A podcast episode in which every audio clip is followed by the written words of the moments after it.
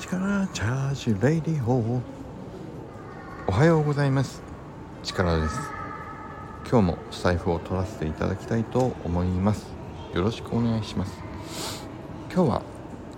外で撮っているのでちょっと小声になっておりますがご容赦ください。今日はね一つちょっとお話ししたいことがありました。この間左だけなで方さんの放送にちょっと僕がねコメントして加藤さんと話をしていたんですけど僕もちょっとああそうだなと思ったことがあったので今日のスタイフ撮らせていただいております。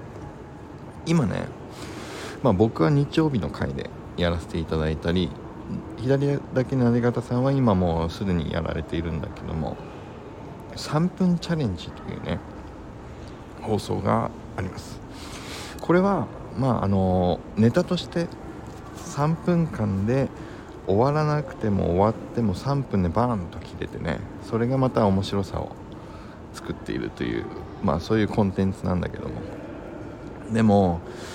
確かにこのね3分ぐらいの長さっていうのは僕はちょっとやっぱり大事な気がしてきたんです。ちょっと悩んではいたんですけどね。要はえっとね最近のスタイフの状況も含めてなんだと思うんだけども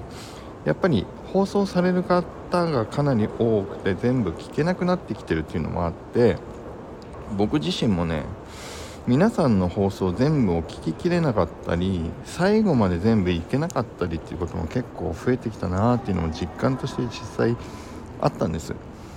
でちょっと悩んでいたんですけどこれまで去年は何て言うんだろう。10分を超えないようにっていうぐらいをちょっと目安にはしてたんですけど要はね今日言いたかったのは僕自身の勝手な話なんですけどまあ大体僕の放送を3分から5分ぐらいそのぐらいにまとめれるようにちょっと努力していこうかなと思いましたという話です。またこれとは別に